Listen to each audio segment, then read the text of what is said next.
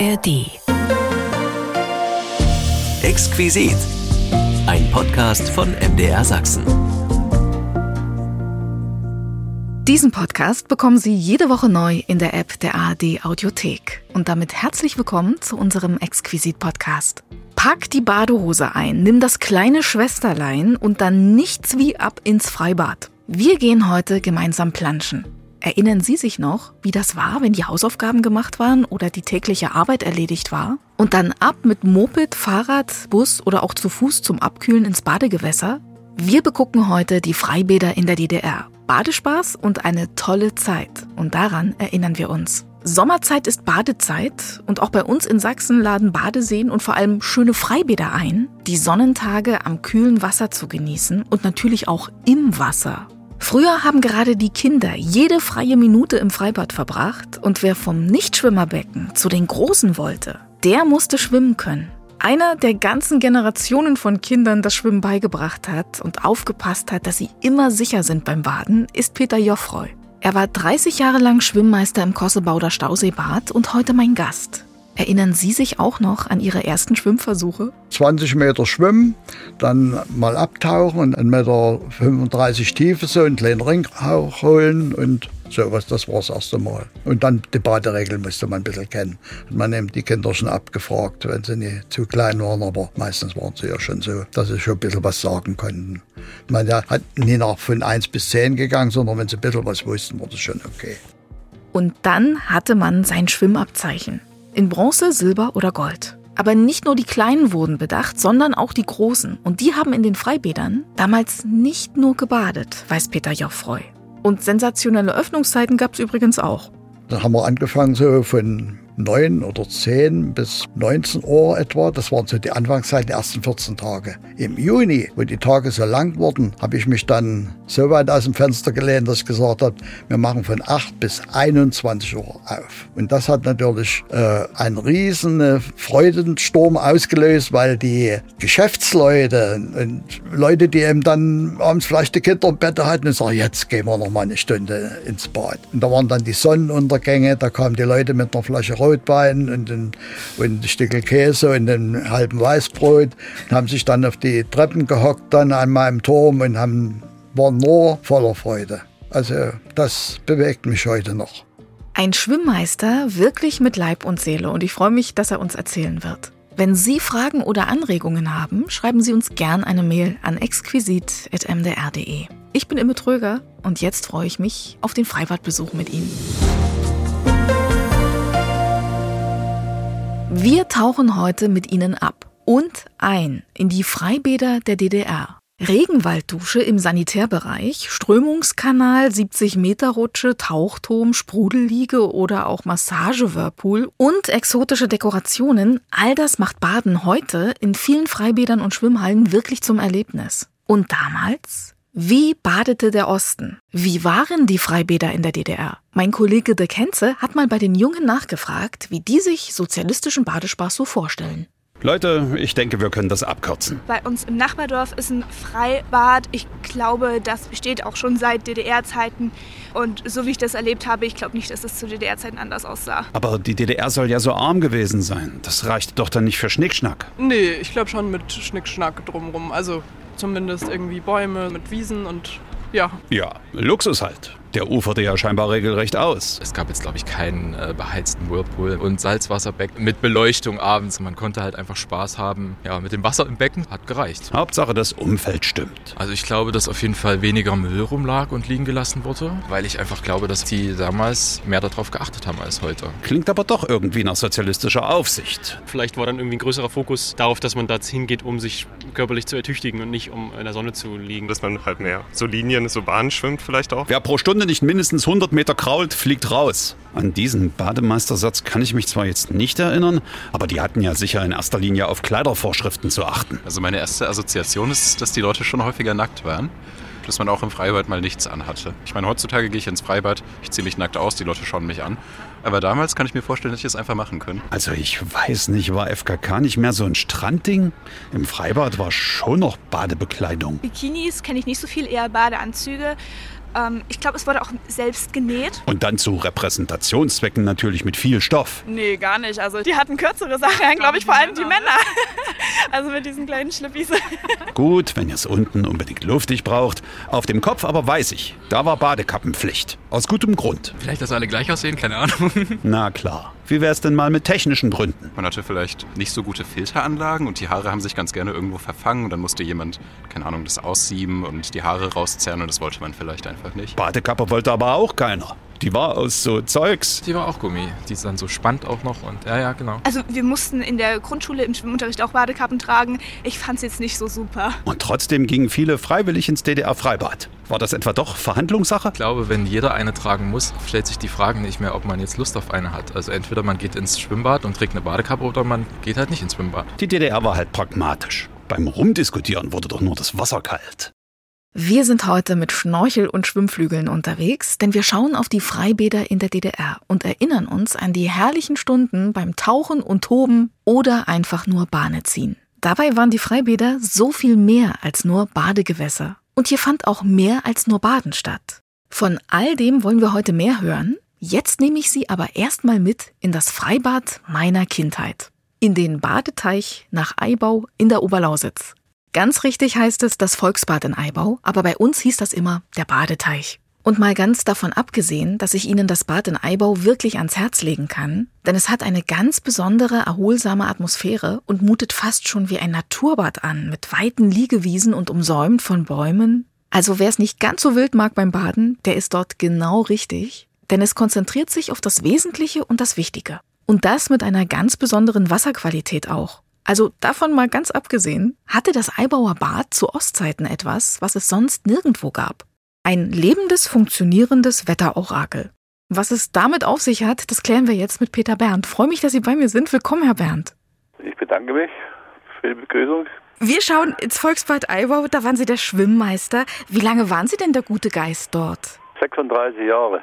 36 Jahre. Ja. Wie lange gibt es denn eigentlich das Volksbad in Eibau schon?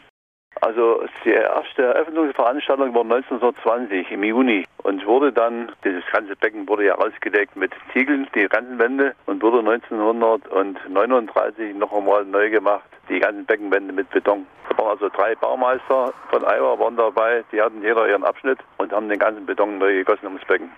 Wie können wir uns denn den Bäderbetrieb zu Ostzeiten bei Ihnen vorstellen? Also ich habe gehört, da gab es auch einen Ruderkahn mal eine Zeit lang. Den gab es, genau. No, es gab auch ein Holzkreuz, was im Wasser schwamm. Aber das habe ich nicht mehr erlebt. Das war vor meiner Zeit. Aber sowas gab's und der Bäderbetrieb war wirklich auch saisonal. Von wann bis wann war da so offen? Wir haben also jeden Tag um 9 geöffnet und meistens bis 20 oder noch bis 21 Uhr, so wie das Wetter war. Ja, aufs Wetter kommen wir ja heute auch noch zu sprechen. Jetzt habe ich aber auch etwas gelesen in einer Zeitung, dass wenn man nach Eibau kam ins Bad und das nicht gefunden hat, weil man vielleicht von außerwärts war, dass man einfach nur den Menschen im Bademantel nachlaufen musste. Stimmt das, dass die Eibauer wirklich mit dem Bademantel durchs Dorf gegangen sind? Es waren so zwei, drei, die mit Bademantel durchs Dorf gegangen sind. Ne? Es ist, ist heute noch so. Also eine Frau kommt immer noch im Bademantel. Und da einfach nachlaufen und dann kommt man ins Volksbad. genau. Mhm. So, jetzt kommen wir aufs Wetter, denn Eibau hatte, als Sie dort Schwimmmeister waren, wirklich ein Wetterorakel, was immer richtig lag. Erzählen Sie mir mal davon. Naja, es war ja so, wir hatten ja einige Badfeste gemacht. Und da musste ja einigermaßen das Wetter stimmen. Und da habe ich mal irgendwo gehört, dass ich würde das Wetter aller sieben Jahre wiederholen. Und da habe ich mal in mein Einnahmebuch geschaut an der Kasse und da habe ich mal sieben Jahre zurückgerechnet vom letzten Jahr und das war auch so. War, vor sieben Jahren war das schön und zu unserem nächsten Badfest war das auch schön. Das hat aber meistens geklappt, nicht immer. Aber doch sehr oft. Und auf wie viele Jahre konnten Sie denn da zurückgucken? Was waren so die Spanne, wo Sie gucken konnten? Von der Zeit an, wo ich angefangen habe, habe ich das versucht. Aber für mich war eigentlich immer nur interessant, die letzten sieben Jahre, wenn wir das Badfest planen, habe ich nachgeguckt, wie war das Wetter vor sieben Jahren. Wie sind Sie eigentlich auf die Idee gekommen? Ich habe das mal irgendwo gelesen oder gehört, aber ich kann Sie nicht mehr sagen, wo.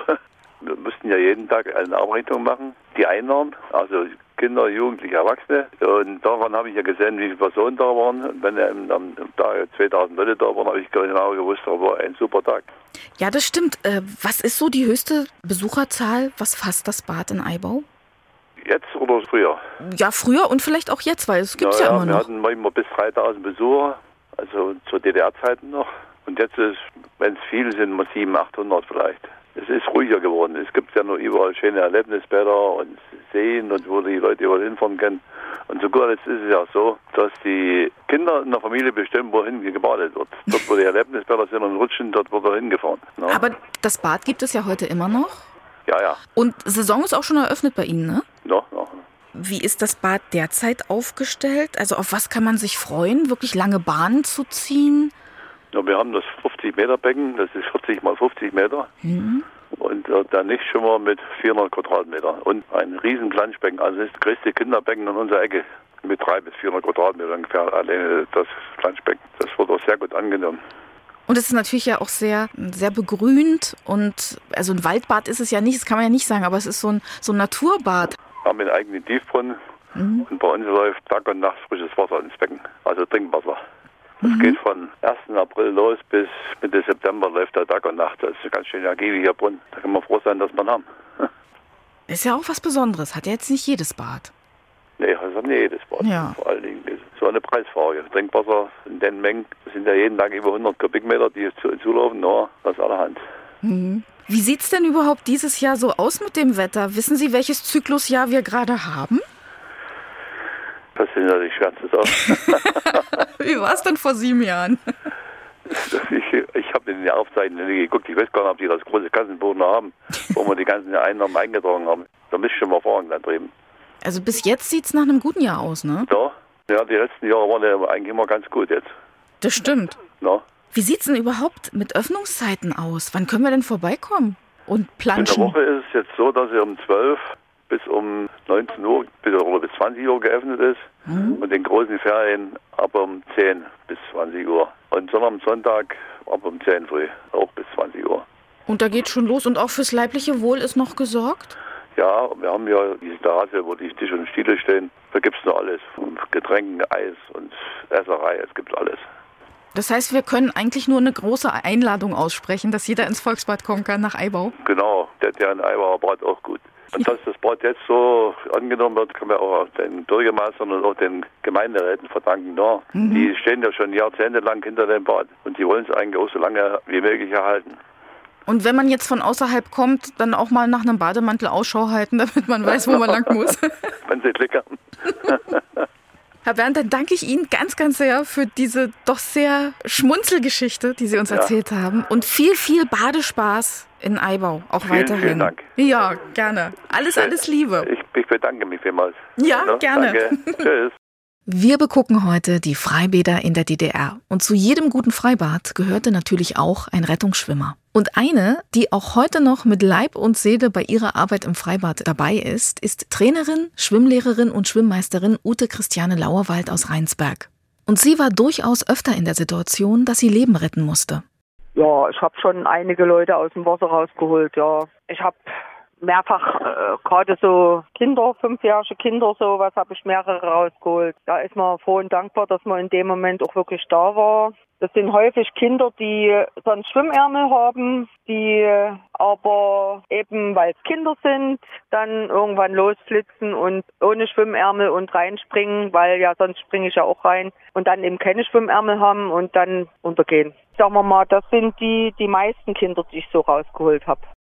Und das, obwohl Ute Christiane Lauerwald sagt, dass Schwimmen können damals fast überall selbstverständlich war. Also zu DDR-Zeiten behaupte ich, dass es fast alle Kinder schwimmen konnten. Heute ist das eben nicht mehr so. Da spielen viele Faktoren eine Rolle, unter anderem, dass eben es wesentlich weniger Bäder gibt. Wir hatten in, in Meißen, Kreis Meißen, hatten wir früher zehn Freibäder, eine Schwimmhalle und zwei Lehrschwimmbecken. Und da wurde überall auch Schwimmunterricht angeboten. Einen Schwimmverein gibt es in Meißen gar nicht mehr.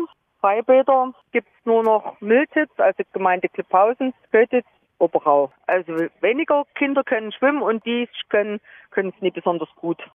Aber nicht nur um die Badegäste wurde sich gut gekümmert, sondern auch um die Schwimmmeister, denn die bekamen teilweise Wohnungen direkt neben dem Bad.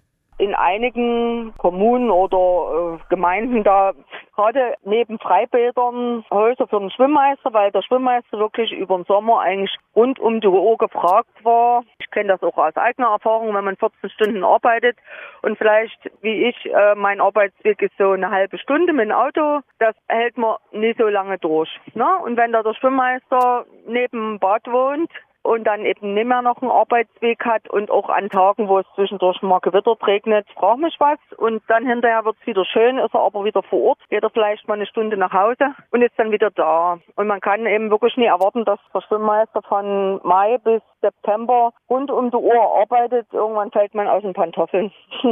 Und ja, da wurden die Bedingungen eben auch so gestaltet, dass der das überlebt hat und vielleicht auch, dass er ansässig gemacht wurde. Also wenn da einer wohnt und arbeitet und sich wohlfühlt und seine Wurzeln hat, dann bleibt er vielleicht auch über viele Jahre da, was ja heute teilweise eben leider nicht mehr so ist.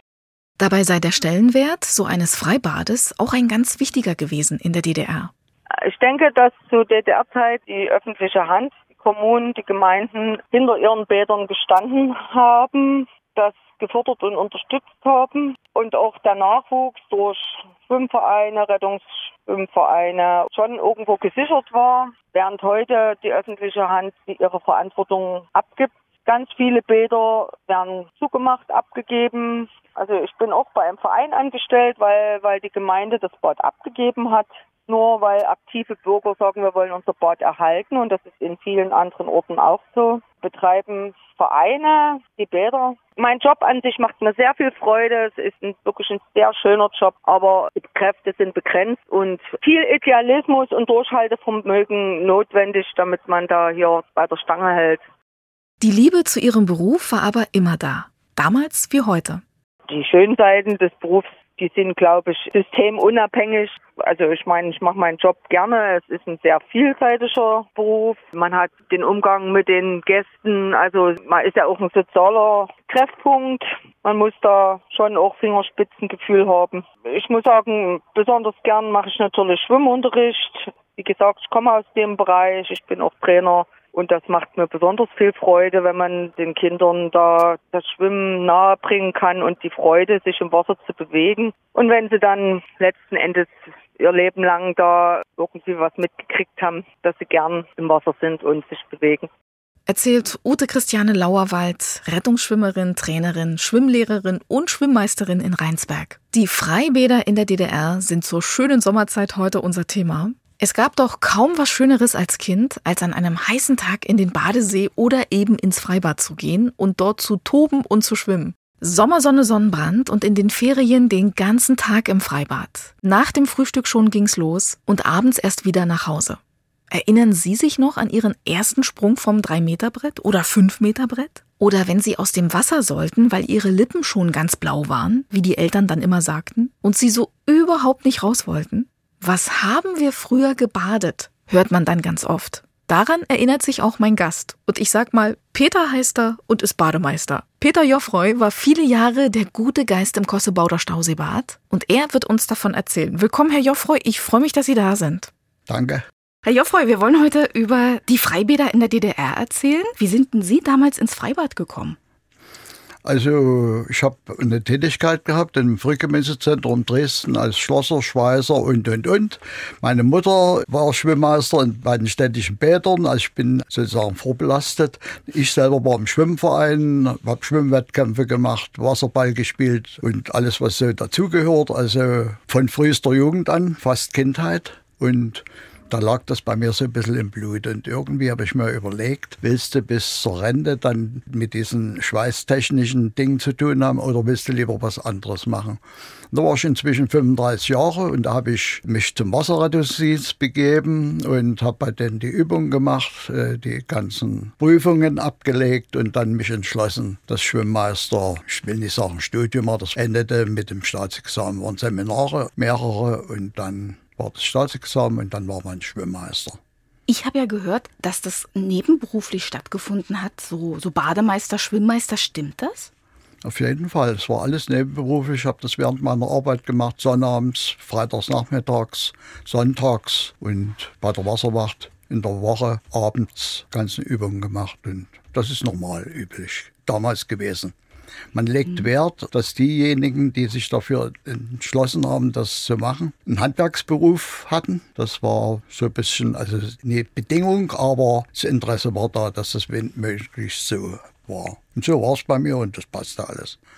Und wir haben gehört, gelernt wurde auch was. Also man konnte jetzt nicht hinkommen und sagen, hier, ich kann reparieren, ich bin jetzt Bademeister, sondern es gab schon auch Schulungen und dergleichen. Ja, ja. Also Mhm. wir mussten richtig, richtige Seminare besuchen, die ganze Theorie mit didaktischen Prinzipien und Menschenführung und Arbeit mit Schülern und, und das musste man lernen und natürlich nach den damaligen Prämissen, klar. Nun, so ist das dann über Vierteljahr ist das bestimmt gegangen, sogar vielleicht länger. Wasserrettungsdienst war extra, da hatte man extra seine Prüfung abzulegen und das kam dann alles zum Schluss zu diesem sogenannten Staatsexamen, so nannten die das damals. Ja, und habe ich das richtig gesagt? Bademeister? Nee, Sie haben Schwimmmeister Naja, gesagt, ne? Bademeister ist das sozusagen das, ich will jetzt nicht sagen Schimpfwort, aber das übliche Wort der Leute, so Mhm. der Bevölkerung. Der Bademeister hat geschimpft oder so. aber ja, es gibt Schwimmmeister, die fassen das als Beleidigung auf und mich hat es nie so richtig gestört und es war auch nicht ganz so entwürdigend.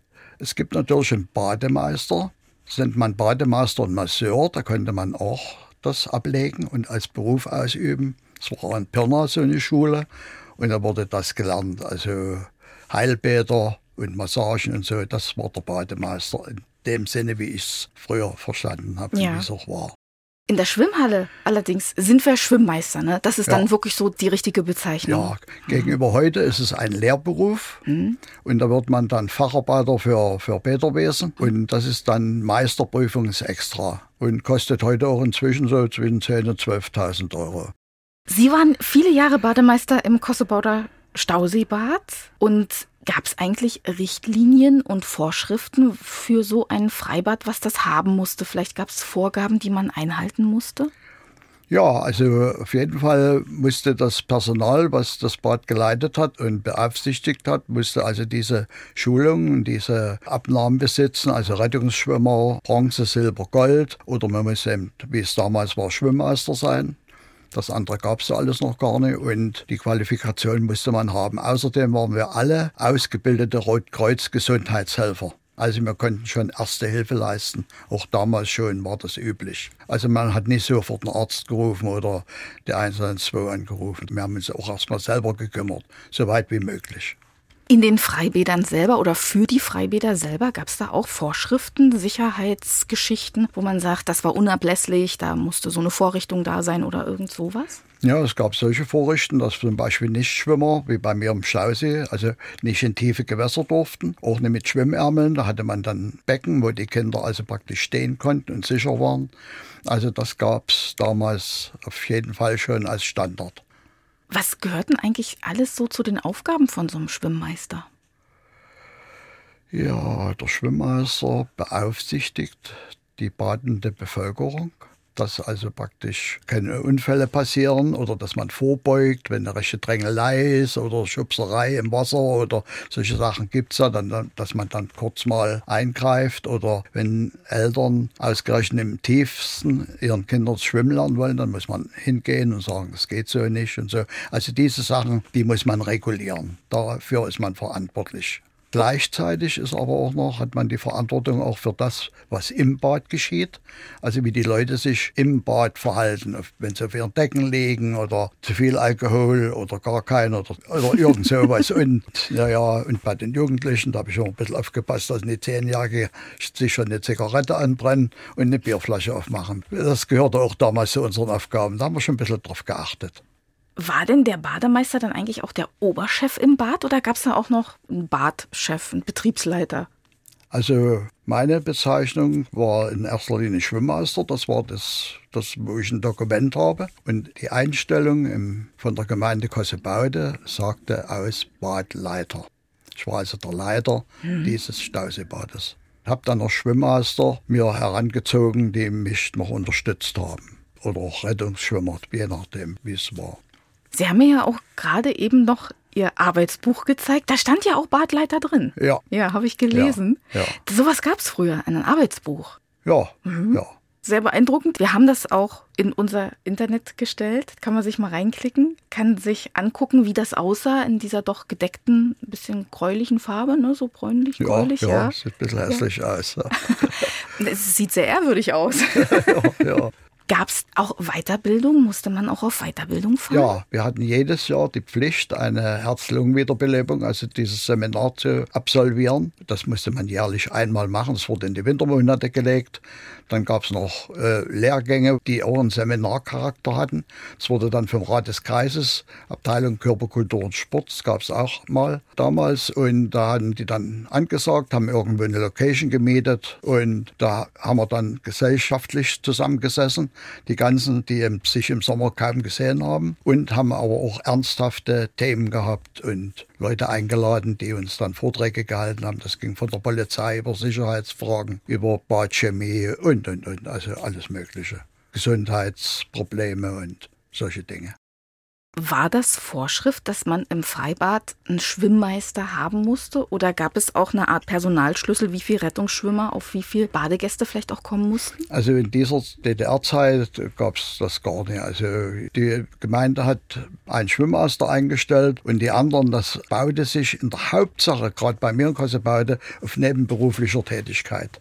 Durch meine langjährige Mitarbeit im Schwimmverein, so, da kannte ich dann doch Leute, die dann so, ach, ich mache mal einen Schwimmmaster, so alles Nebenberuf. Und die waren eben wasserbegeistert und haben sich dort wohl gefühlt. Ich hatte auch äh, Studenten von der TU, die dasselbe auch gemacht haben. Und da war mir dann ein ganz äh, guter Haufen, so, die mich dann auch richtig unterstützt haben. Die dann eben nach Feierabend, nach der Arbeit kamen oder sonnabends oder sonntags. Und da konnte ich die dann einfach einsetzen. Da hat sich die Gemeinde gar nicht drum gekümmert. Die wussten, dass sie einen Badleiter haben und den Rest, ich will nicht sagen, war denen egal, aber die wussten, dass es läuft und das war's gut. Wie waren denn die Freibäder früher ausgestattet? Was hatte denn so ein Freibad? So 10 Meter Brett und dergleichen? Naja, also im Stausebad äh, hatten wir sowas nicht.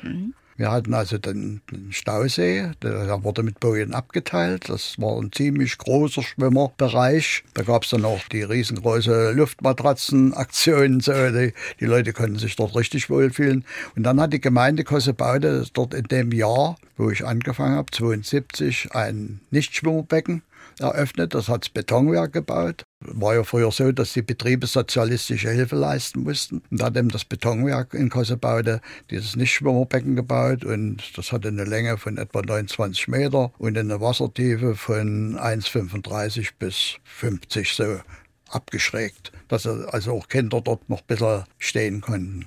So, und das war's erstmal. Dann hatten wir natürlich einen Raum, wo praktisch, also wenn wir auch Verletzte hatten und so, da, da war was da, also auch Verbandsmaterial und so, das war auch da. Und wie ist denn mit gastronomischer Versorgung? Gab es früher sowas? Gastronomische Versorgung gab es auf jeden Fall. Wir hatten dann so eine Badkantine und im Laufe der Jahre, wo dann die Zuwächse immer größer wurden, dann in dem Stausebad Kossebaude, da waren wir dann zum Schluss drei Einrichtungen, die also Speisen und Getränke verkauft haben. Auch eine Eisdiele hatte sich dann etabliert und dann habe ich noch Leute gehabt, die so einfach mal mich gefragt haben, kann man ein bisschen Gemüse verkaufen? Dann hatte ich einen Bauern, der brachte gleich mal ein halbes Spanferkel an, kann ich das hier verkaufen? Ich sage, kannst du machen. Dann eine Platte aufgebaut und da ging es eben über die Bühne. So wurde alles, alles über mich. Also da hat die Gemeinde überhaupt nicht damit zu tun gehabt. Also Sie haben vorhin schon erwähnt, weil Sie sagten gerade der Zuwachs, als der mehr wurde, das hat sich ja wirklich rasant auch entwickelt, ne? Die Beliebtheit auch bei Ihnen dann im Bad. Ich hatte Ihnen schon gesagt, dass ich ein paar TU-Studenten hatte und da war einer, der war früher beim Leistungssport und war dann Student, war gebürtiger Kossebauder. Andreas Heinz war sein Name und der hat von Anfang an mit mir Dinge entwickelt und das Erste, was wir so gemacht haben, dass wir sagen, wir könnten doch hier mal sonnabends oder sonntags mal Dixieland machen und da ging das über die Bühne. Da haben wir sonntags vormittags im Dixieland gemacht und da wurde es immer mehr, die Leute waren interessiert, dann haben wir Disco gemacht und ja, das hat sich dann so entwickelt. Und noch in Sport, mit sportlichen Dingen, das ging dann also ziemlich flott zur Sache. Wettkämpfe und dergleichen? Auch, ja, Auch, ja? sehr viel, ja. Mhm. Das war nämlich auch eine Frage, die ich mir gestellt habe. Wie ist denn mit Veranstaltungen? Kommen da vielleicht auch mal Künstler ins Bad, dass es da vielleicht Badefeste gibt, Sommerfeste? Ja, also die ganz großen Sommerfeste mit Künstlern, das äh, war wahrscheinlich eine Frage der finanziellen Möglichkeiten. Aber wir haben mit unseren Badfesten auf unsere Art so, haben wir ziemlich viel äh, gemacht und die Leute waren zufrieden. Wir haben Lagerfeuer gemacht und solche Sachen und eben, wie gesagt mehr Disco oder Dixieland und das haben wir alles ein bisschen aus der Konserve und das haben junge Leute gemacht und das reichte schon. Ich habe allerdings in der DDR auch Kino gemacht, da gab es das Landkino und da kam dann bloß Baut und hat sich abends dorthin gelegt und da war Kino. Der Kleine und der Miete Joe oder irgendwelche Reiser und da ging es ab. Und ich darf Ihnen sagen, dass ein wunderbar verschmitztes und sehr zufrieden glückliches Lächeln über sein Gesicht Ja. huscht. Ja, ja. Das heißt, ich sehe jemanden, der wirklich auch mit dem ganzen Herzen bei seinem Job dabei war. Ne? Ja, Ja. das kann man sagen. Ja, er lächelt ganz glückselig. Das ist richtig schön anzusehen. Gab es denn richtige Schwimmbadregeln? Also ich nehme an, da gab es schon Vorschriften, ne, die eingehalten werden mussten. Ja, es gibt ja diese direkte Vorschriften, so zehn Punkte ist das äh, die Baderegeln, Mhm, nennt man Baderegeln, das. mhm. Das gibt es auf jeden Fall. Das ist uralt und ist auch heute noch. Aber das haben wir natürlich ganz eng gehalten und haben danach gearbeitet. Das war unser Gesetz sozusagen. Dann hat man natürlich, was ich vorhin schon sagte, eben so einen gut ausgestatteten Saniraum und damit alle Möglichkeiten, das Betreuen der Badegäste möglich gemacht haben. Was sind denn so Baderegeln früher Ja, gewesen? äh, gehen nicht mit vollen Magen ins Wasser. Mhm. Äh, bei Gewitter darf man nicht ins Wasser gehen. Also muss, sind wir verantwortlich gewesen, haben die Leute, wenn ein Gewitter nahte, bei Zeiten aus dem Wasser gebeten und solche Dinge. Mehr, da gibt's nicht zu lange in der Sonne liegen und keinen Alkohol trinken. Also es sind so ungefähr zehn Regeln. Ich habe nun nicht mehr alle hundertprozentig im Kopf, aber es war schon was dran. Also war, war gut. Hm. Wissen Sie, ob die einheitlich waren so in der ganzen Republik? Ja, allerdings. Die Hm. Baderegeln, das ist direkt so vorgeschrieben. Das kann man abrufen. Wenn Sie das jetzt googeln würden, kriegen Sie das raus. Hm. Besucherzahlen haben wir schon gehört. Es nahm zu, es nahm Fahrt auf im, Ja. im, im Stauseebad. Haben Sie da auch Zahlen, wo Sie sagen, das war dann wirklich ein großer Hype auch? Ja, als ich das Bad übernommen habe, da war das so ein kleines, verschlafenes Dorfbad, könnte ich fast sagen. So, da waren so 400 Leute am Tag da etwa. Das war okay. Vielleicht waren noch mal 700, sicher am Wochenende auch mal 1000.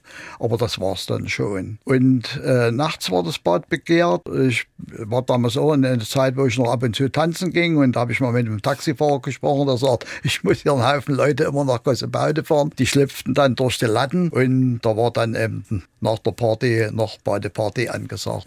Sowas gab es auch. Und das war eben in der Zeit, wo ich das dann übernommen habe. Und da haben wir das aber so nach und nach dann auch abgebaut und haben dann ähm, durch diese Dinge, die wir veranstaltet haben und gemacht haben, dann kamen die Zuwächse von, von ganz alleine. Ich könnte sagen, dass in, innerhalb von drei, vier Jahren hatten wir dann bei schönem Wetter, da hatten wir dann schon 4.000, 5.000, Wochenende 7.000, 8.000 Badegäste.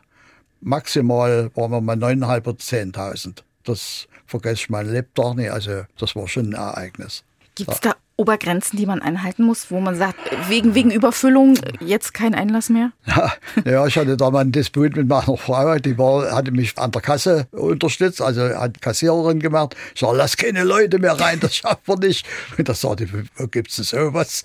Der Staus ist doch groß genug. Hat meine Frau mir geantwortet und da war ich dann. Ich sag, na okay. Also es gab keine Obergrenze. Mhm. Dann haben wir vorhin aber schon, Sie haben es so ein bisschen anklingen lassen, so Bäder, Hygiene haben Sie nicht gesagt, aber Sauberheit in der Art. Wie war es denn mit Hygiene bestellt? Stichwort Chlor vielleicht auch. Wie hat man denn früher die Bäder sauber gehalten zu Ostzeiten? Also am Stausee brauchte man gar nichts machen, das Mhm. waren Selbstläufer. Mhm. Und das Nichtschwimmerbecken, das habe ich mit Chlorbleischlage, die habe ich in großen gläsernen Gefäßen, da ging vielleicht 50 oder 70 Liter rein. Die haben wir dann im Chemiehandel geholt und das war eine ziemliche Schweinerei. Also wenn man da Klamotten anhatte, dann das spritzte ein bisschen, da hatte man dann Löcher drin. Und da musste ich natürlich vorgeschriebene Standards einhalten. Also da habe ich das gemessen und da musste ich genau das wissen. Kommt Chlorbleischlauge ins Schwimmbecken. Dann kam Kupfersulfat, was gegen die Algen war und verschiedene Sachen, so Flockungsmittel. Und da musste man eben sehen, dass man das Badewasser so einigermaßen hinkriegte. Und dann kam der Punkt, wo man hieß, so, jetzt wird's abgelassen. Da war das gesperrt. Und da hat man sich natürlich ein bisschen einen miesen Tag rausgesucht, oder bei Regenwetter so, jetzt machen wir gleich mal eher Schluss, wurde das ordentlich sauber gemacht und dann ging das wieder von vorne los. Das Wasser haben wir uns aus dem Stausee geholt. Mhm. Und das haben wir dann verarbeitet und dann haben wir das in so einen Graben abgelassen. Und das wurde dann, wenn das dann irgendwie bisschen regeneriert war, wurde das wieder reingepumpt. Mhm. Das hat das Pumpspeicherwerk mitgemacht. Da habe ich dann ihre Anlagen auch benutzen dürfen. Ich habe von Anfang an mit dem Pumpspeicherwerk, mit der Leitung äh, so eine gute Zusammenarbeit angestrebt und das hat sich alles ausgezahlt. Mhm. Können Sie sich noch an Preise erinnern von früher? Groschen, Kinder, 30 Fänge, Erwachsene. So einen ganzen Tag? Ja, gibt es nicht mehr zu sagen. Ja, kurz und bündig, was will man da auch sagen? Klingt verlockend schön. Musste denn so ein Bad auch Umsatz machen, Gewinn, irgendwas? Nee, nee. Wir haben damals gelernt sogar, dass ein Bad zu betreiben ist kommunale Pflicht. Ich glaube, der, der Slogan gilt heute noch, aber da hält sich ja keiner mehr dran. Das gilt es alle und da gibt es nicht. Mhm. Denke ich mal so, wie ich das aus heutiger Sicht sehe. Ich habe ja auch noch immerhin zehn Jahre in der Bundesrepublik hier das Bad gehabt, bin erst 2000 in Rente und da kann ich auch ein bisschen damit mitreden. Mhm. Von da an ging dann so stand der Preis in der Höhe.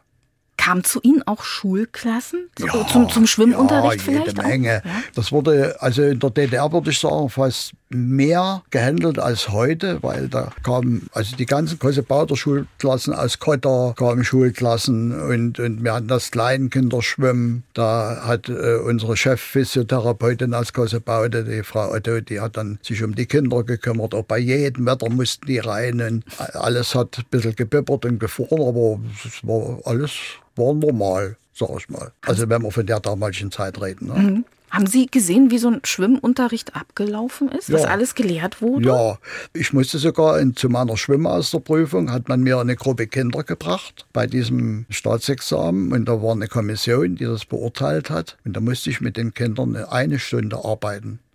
Und das, da hatte man natürlich auch das Fundament, jetzt zu beurteilen, wie die Sportlehrer oder die Lehrer, die das den Kindern das Schwimmen gelernt haben, dass das richtig ablief.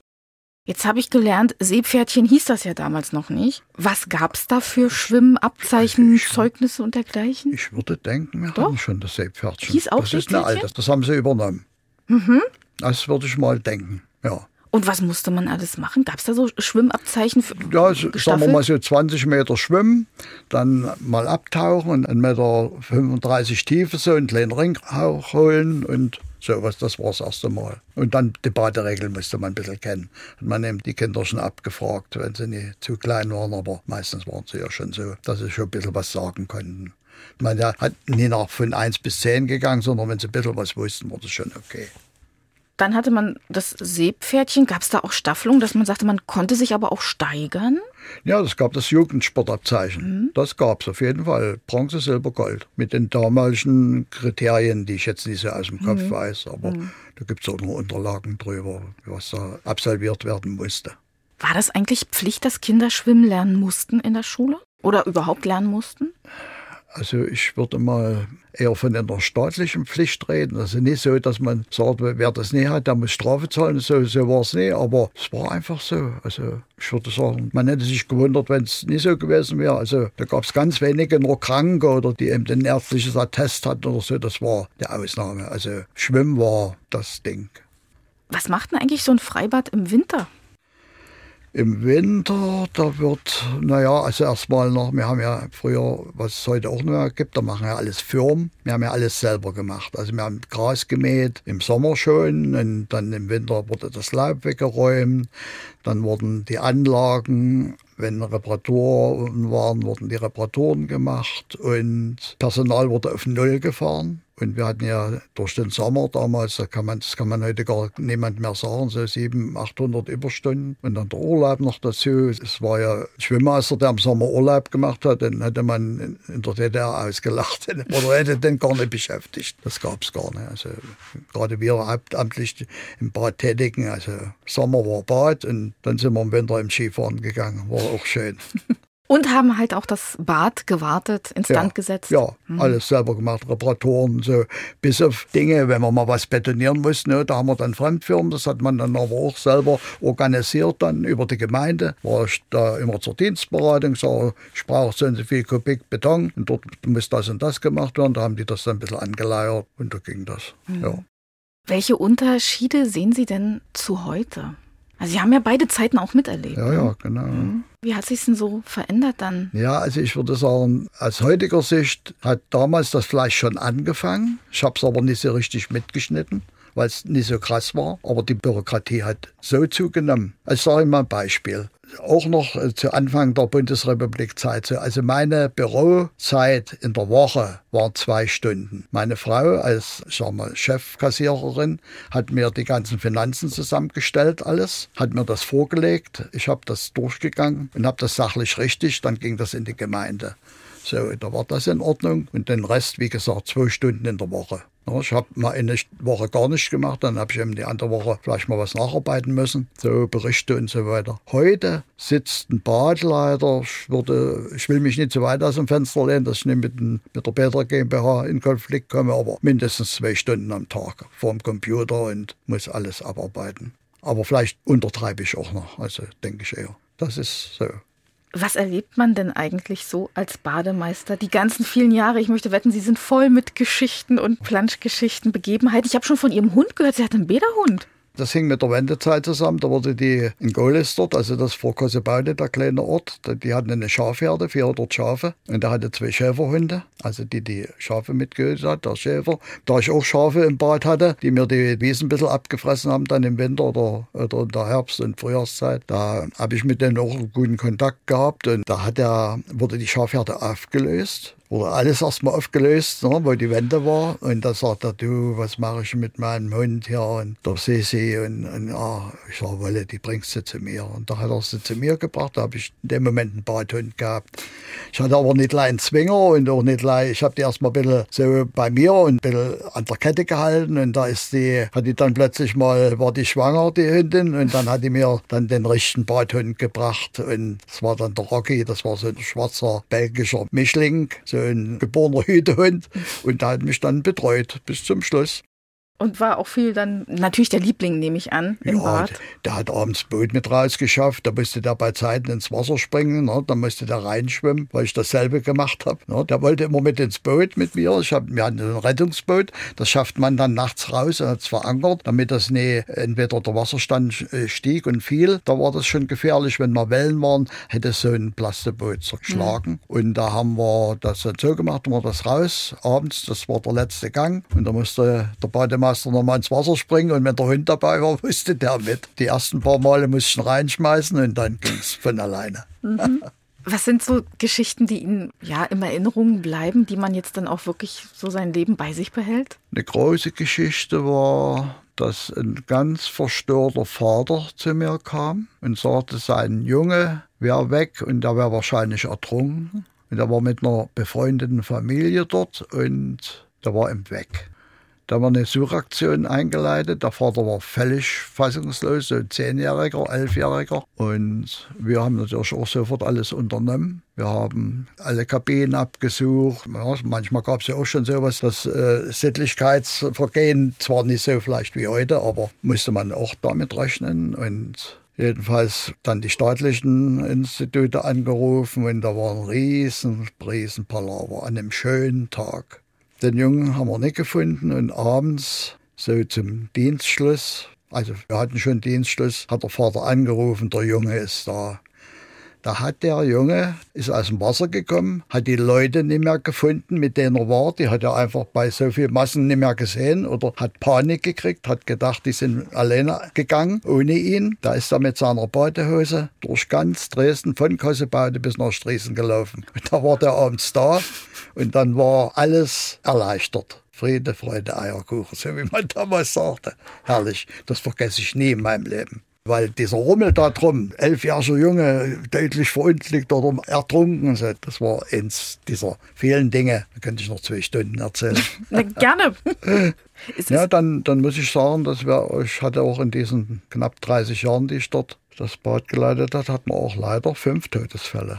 Das muss man auch dazu sagen. Uns ist Gott sei Dank keiner ertrunken vor unseren Augen, weil wir unfähig waren, sondern also das war dann der sogenannte Badetod, den also herzkranke, alte Leute oder so durchaus erleiden können oder Leute, die sich übernehmen, die also ihren Gesundheitszustand missachten, weil es ihnen vielleicht an dem Tag mal angesagt nie ins Wasser zu gehen oder nicht so weit rauszuschwimmen. Also solche Dinge hatten wir leider auch.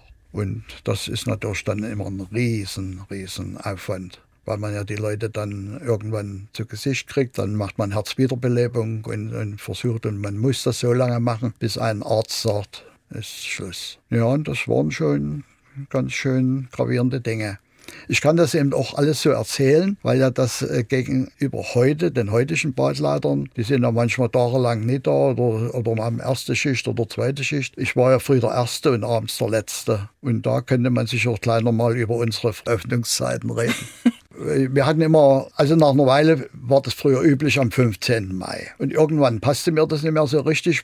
Da habe ich äh, mit der Gemeinde geredet. Ich sage, wir können doch am 1. Mai aufmachen. Dann haben wir am 1. Mai aufgemacht. Waren die einverstanden und passierte ja nicht. Wir waren sowieso da und Ne, dann, wenn niemand, wenn es geregnet hat, haben wir andere Arbeiten gemacht. Ja, und dann ist das eben, haben wir angefangen so von 9 oder 10 bis 19 Uhr etwa. Das waren so die Anfangszeit, die ersten 14 Tage. Im Juni, wo die Tage so lang wurden, habe ich mich dann so weit aus dem Fenster gelehnt, dass ich gesagt habe, wir machen von 8 bis 21 Uhr auf. Und das hat natürlich äh, einen riesen Freudensturm ausgelöst, weil die Geschäftsleute und Leute, die eben dann abends vielleicht die Kinder im Bett hatten und sagen, jetzt gehen wir noch mal eine Stunde ins Bad. Und da waren dann die Sonnenuntergänge, da kamen die Leute mit einer Flasche Rotwein und ein, und ein Stück Käse und einem halben Weißbrot und haben sich dann auf die Treppen gehockt dann an meinem Turm und haben, waren nur voller Freude. Also das bewegt mich heute noch. Dass sowas nicht mehr möglich ist, das, das macht mich traurig. Weil das, das bringt's. Und wir treffen heute noch alte Leute, die genauso alt sind wie wir, die sagen, Mensch, eure Öffnungszeiten,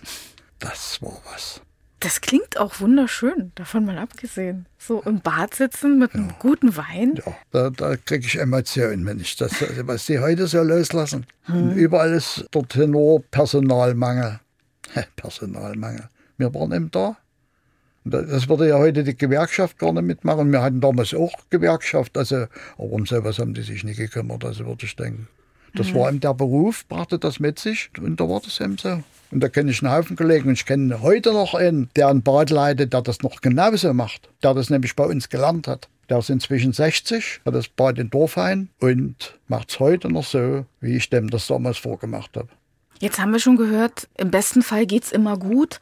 Es gibt leider natürlich auch die Momente, wo es dann kein glückliches Ende findet. Gibt es Ratschläge für sicheres Baden auch, was Sie auch heute Menschen mit auf den Weg geben? Gerade wenn wir jetzt ja ganz viele Leute auch erreichen über unsere Sendung, wo man sagt, Leute, nehmt es nicht auf die leichte Schulter. Naja, das sind so die Dinge, die ich vorhin schon angesprochen mhm. habe. Nicht erhitzt ins Wasser gehen. Einer kommt mit dem Fahrrad angejagt und drängelt sich ganz schnell am Eingang vorbei und, und Hose runter und rein. In, also das sollte man nicht machen. Das ist eine alte Baderegel. Dann Alkohol spielt eine Rolle. Krankheit spielt eine Rolle. Also wenn ich jetzt äh, Fieber habe oder ich habe irgendwelche Tabletten genommen oder mir geht es irgendwo nicht gut äh, im Magen, dass ich mir, mich vielleicht sogar im Wasser dann übergeben muss, da kann ich ja dran ersticken an dem also sol solche Dinge sollte man nicht machen. Ja, und das kann man ruhig den Leuten immer wieder sagen, weil es immer Unvernünftige gibt, die sagen, ne, mir passiert schon nicht. Und das, das sind eben unsere Baderegeln. Mhm. Und sollte man einhalten. Und darauf achten wir auch heute noch. Ich habe ja ganz oft Strahlen gesehen in, ihren, mhm. in Ihrem Gesicht. Was waren vielleicht aber das Schönste an Ihrer Tätigkeit? An was denken Sie am allerliebsten zurück aus der Zeit? Ja, an meine persönliche Freiheit, die war grenzenlos trotzdem, dass ich gearbeitet habe wie ein Ochse. Aber das war herrlich. Wenn man so, ein, so einen Beruf hat, wo man sonst in Urlaub fahren muss für viel Geld, um genau das zu erleben. Ich hatte ja dann durch die TU-Leute und so, also wir hatten ja dann in den 76er Jahren angefangen äh, mit Wasserski, dann hatten wir Windsurfen, und da haben wir selber gebaut und dann hatte ich gleich eine Schreibmaschine hier, die haben eine Sportgemeinschaft von der Schreibmaschine Hamburger Straße und die haben sich dort gleich in einen großen Bauwagen reingestellt und da gab es eben den Verein mit Brettsegeln. Das war doch herrlich und wenn ich mal eine halbe Stunde Zeit hatte und mal Pause machen wollte, bin ich aufs Brett und da bin ich immer dort durch die Gegend geknattert oder mit Wasserski oder sowas. Das haben wir mit untergemacht. Dann habe ich die ganzen Wettkämpfe mitgemacht. Natürlich kann ich von meinem Turm nicht runtergehen, wenn ich der Einzige bin und kann dann sagen, jetzt mache ich Sport. So geht es natürlich nicht. Aber man hat ja auch mal eine, eine Recht auf eine halbe Stunde oder eine Stunde Pause. Das habe ich dann so genutzt. Also damals, wie gesagt, war ich ja noch jung genug, da musste ich nie unbedingt mich eine halbe Stunde hinlegen oder was. Gab's nicht. Das war das Schöne, herrlich. Und dann im Winter die Freiheit mit den vielen Überstunden, noch freie Zeit zu haben und, und meinen Wintersport nachzugehen. Herrlich. Ein rundum glücklicher Mensch. Ja, ja, wirklich war. Kann ich nur, also es war wunderschön. Dann danke ich Ihnen für die schöne Schwimmbad und die schöne Schwimmstunde und dass Sie uns heute mit hinter die Kulissen genommen haben und mit rein ins Stauseebad aus vergangener Zeit, die Okay. Ihnen so viel Freude auch gemacht hat. Und sicherlich werden viele Hörer jetzt auch sagen, ja, ich erinnere mich, da war ich auch dabei. Ja, da gibt es noch viele. Vielen, vielen Dank, dass Sie uns erzählt haben. Gern. Und allzeit gutes Schwimmvergnügen. Gibt es da irgendwie sowas? Sagen Schwimmmeister auch irgendwas? Gibt es da so einen Schlachtruf oder irgend sowas? Nee, wüsste ich jetzt nicht so richtig. Nee. Nee. Schwimmen gut oder sowas? Gut nass oder so. ja, gut nass. Dann gut nass. Gut nass.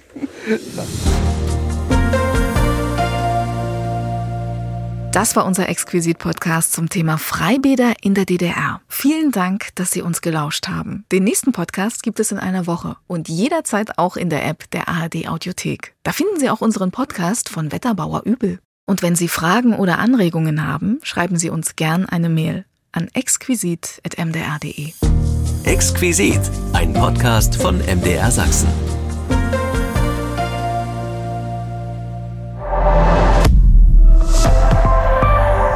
ARD